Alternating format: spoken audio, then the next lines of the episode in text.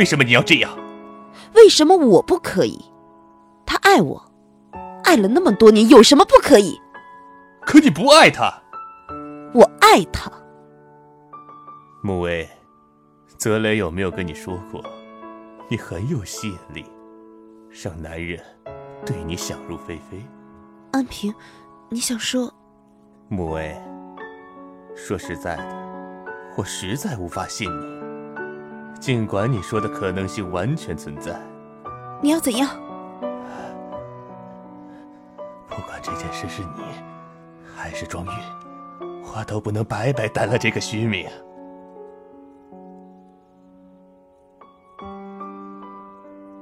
我与白慕薇小姐决定结婚，正好，我与庄月。也已经决定订婚，看来今天是双喜临门。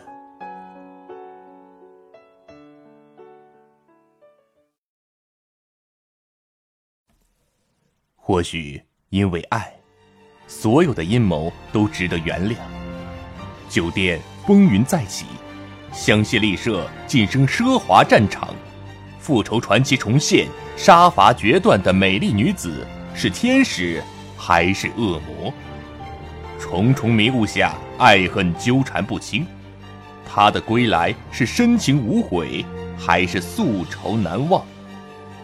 欢迎收听由喜马拉雅出品的有声小说剧《听说爱情曾来过》，作者悠然，演播五一先生，因为。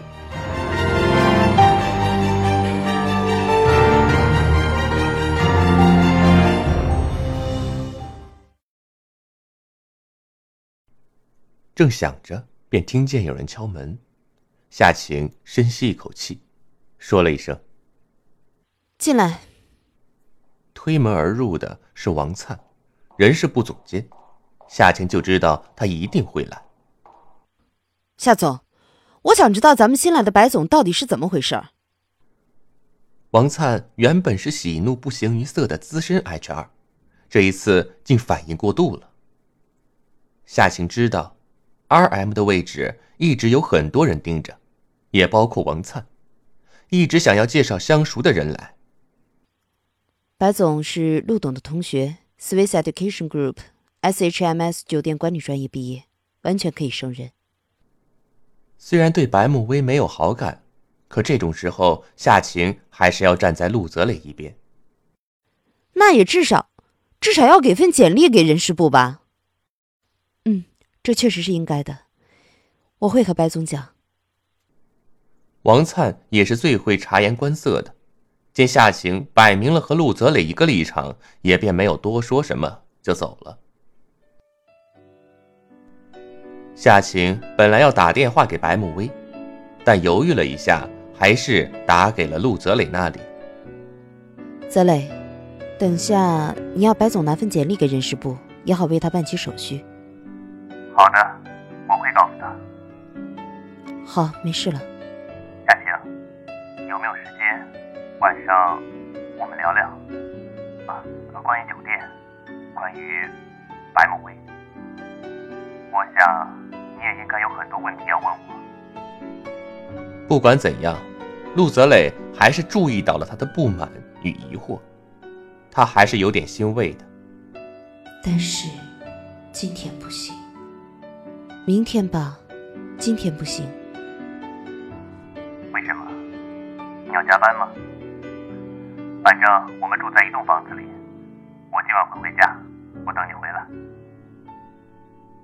回家？那也一直是夏晴所希望的。回国四个月，陆泽磊一直住在酒店，或者是去和朋友、同学住，从来没有回过家。不论是陆家的哪一处住所，他都没有回去过。夏晴没有问过他原因。今天可能会非常晚，你不用等我。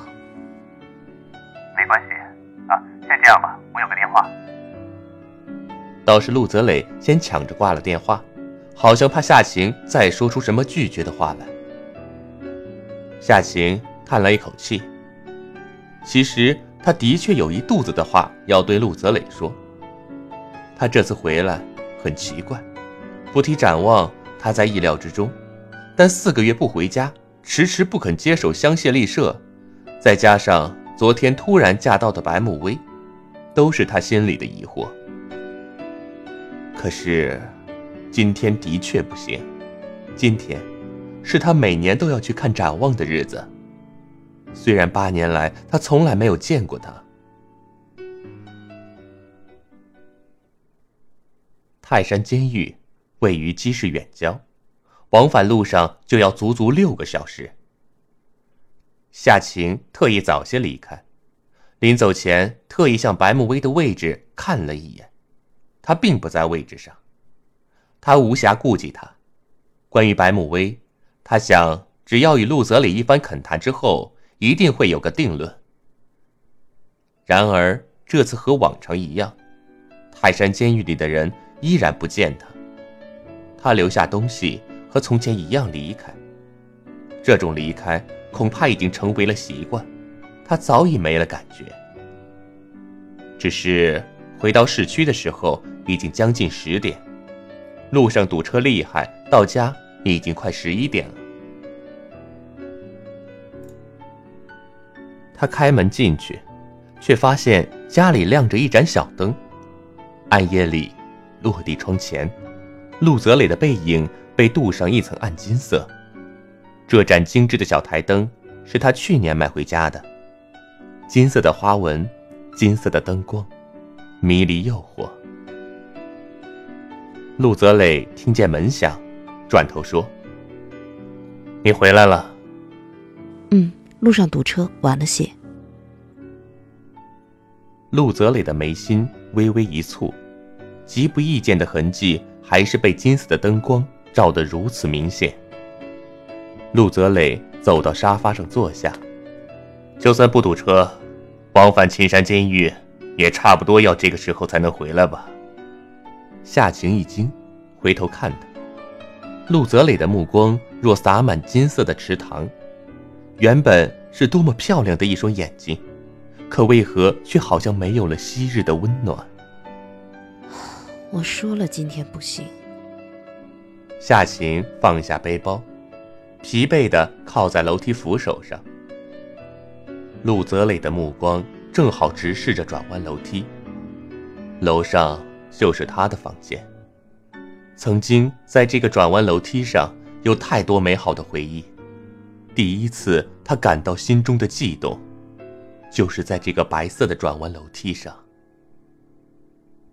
上楼就是自己的房间，房门前仿佛还留着多年以前熟悉的笑声。可八年过去了，物是人非，陆泽磊不禁有一些怅然。去看他，又何必瞒着我？我没想要瞒你，况且即使我瞒着你，你还是知道的，不是吗？夏晴心中多少有几分惊讶，难道陆泽磊一直都在监视他吗？为什么他的想法、他的行踪，他总是可以知道？忽然想到白天的电话，难道他打电话说要回家的时候，就已经知道了我要去秦山监狱？故意的吗？夏晴不想自己的猜测是真的，而避免猜测成真的最好办法就是不问。他低头说：“我今天累了，先去睡了。你也早点休息，我们明天再谈。”是累了，还是心情不好？陆泽磊凉凉的声音。止住了夏晴的脚步，他似乎刻意在这里等他，似乎今晚一定要和他把话说清楚。您正在收听的是由喜马拉雅出品的有声小说剧《听说爱情曾来过》。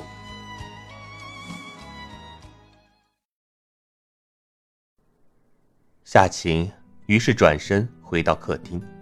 站在陆泽磊面前，一身紫色帽衫睡衣，如八年前一般优雅冷静，带着几分贵气与慵懒。他抬头看他，原本有一肚子质问的夏晴，突然心中一现。陆泽磊的眼光，温柔如阳光下炙热的沙滩，只是这沙滩上，却似乎留着几排落寞的脚印。他看着他，一时说不出话。陆泽磊淡淡的说：“每次你见了他，都会心情不好，又何必总去自讨没趣？”泽磊，这是两回事儿。陆泽磊缓缓站起身，有一点忧伤。可对我来说，是一回事。说完，他与他擦肩而过。走到转弯楼梯前，夏晴终于叫住了他。关于白慕薇，这个场景依稀曾见。多年以前，他也是在这个地方将她叫住。那时候的他们都天真的像个孩子。他任性的冻结了他们的账户，让他和妹妹好好学习，好好做人。他冷漠的面对他的严厉。却在心里笑他幼稚。后妈与继子常见的戏码，可他却想不到最终的结局会演变成今天这样。或许还没有到结局吧。他惘然笑笑。穆维很适合酒店，他是天生的酒店人，就和展望一样。他走上楼，夏晴心里却不能平静。为什么，在相见时的喜悦与感动，在四个月后会变成冷漠与疏离？到底是什么改变了我们？好像我们的关系又回到了陆辉去世之时的严冬。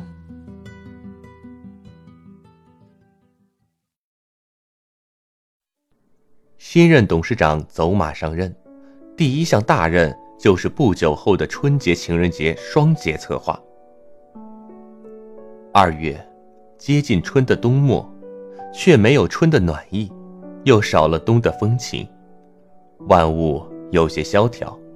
但因为情人节的关系，大街小巷充满着粉红色的浪漫。浪漫为主题。香榭丽舍以爱神的名义向所有情侣发出邀请。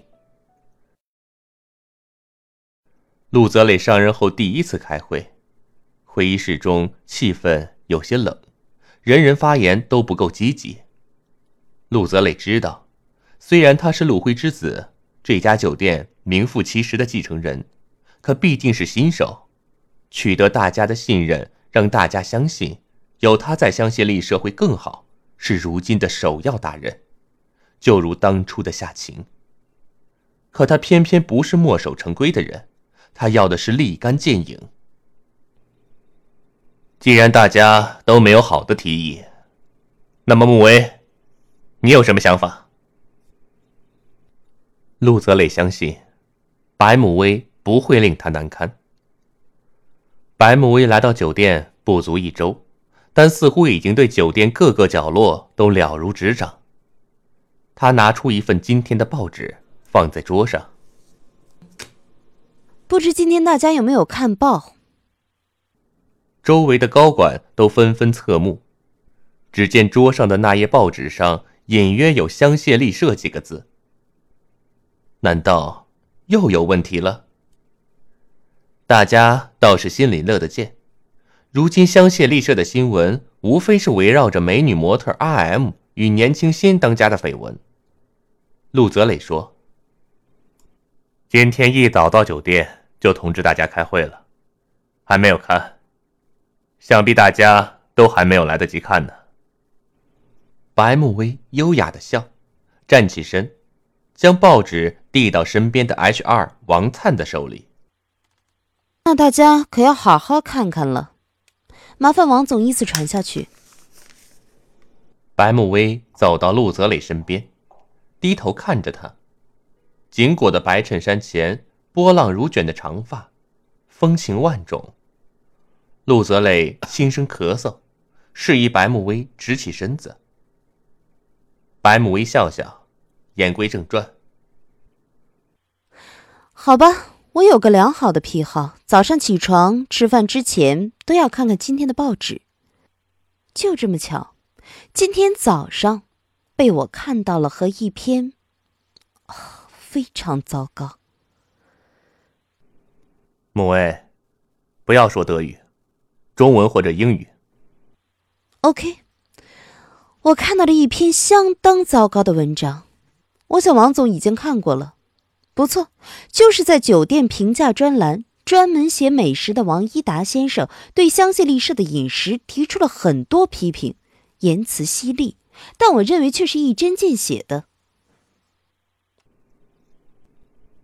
饮食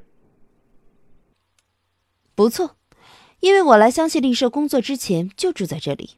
还是夏总亲自送我来的。他不经意的眉梢一动，夏晴便感到一阵寒意，可他却明明优雅的笑着。我在以客人身份入住的时候，也注意到了这个问题，所以可见这并不是空穴来风。王先生批评咱们菜品没有特色、没有创新、食之无味。我了解了一下，主要问题在于西餐。我们西餐的主厨实在是拿不出手。白总，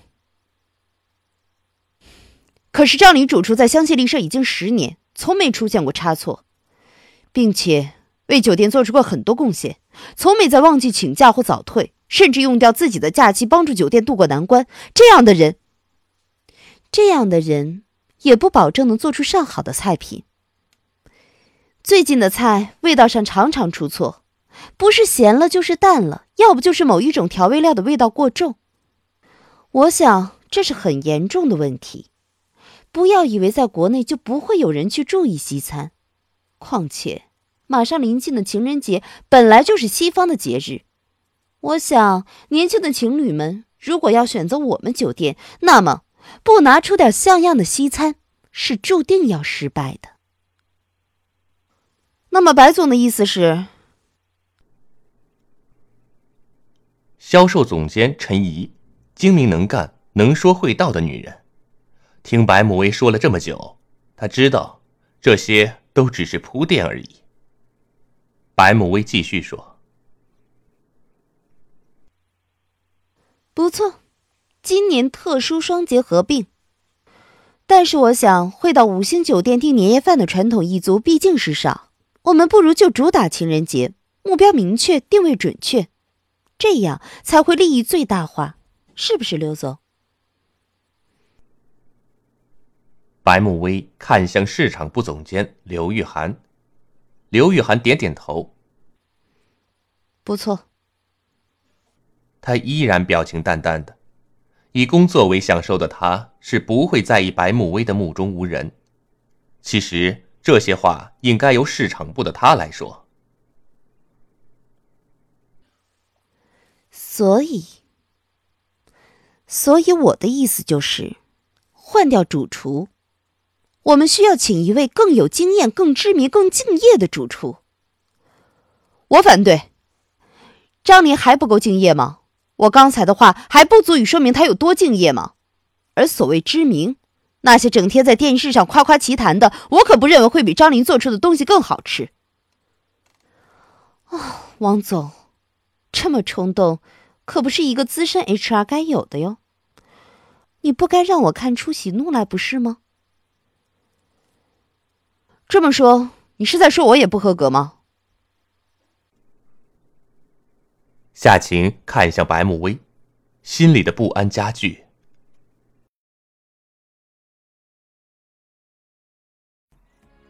听众朋友，您刚刚收听的由喜马拉雅出品的有声小说剧。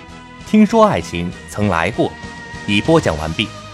喜欢我的声音的朋友，可以关注、点赞、留言。有兴趣的朋友，还可以收听我同期播讲的官场小说剧《二把手》。感谢您的收听，再见。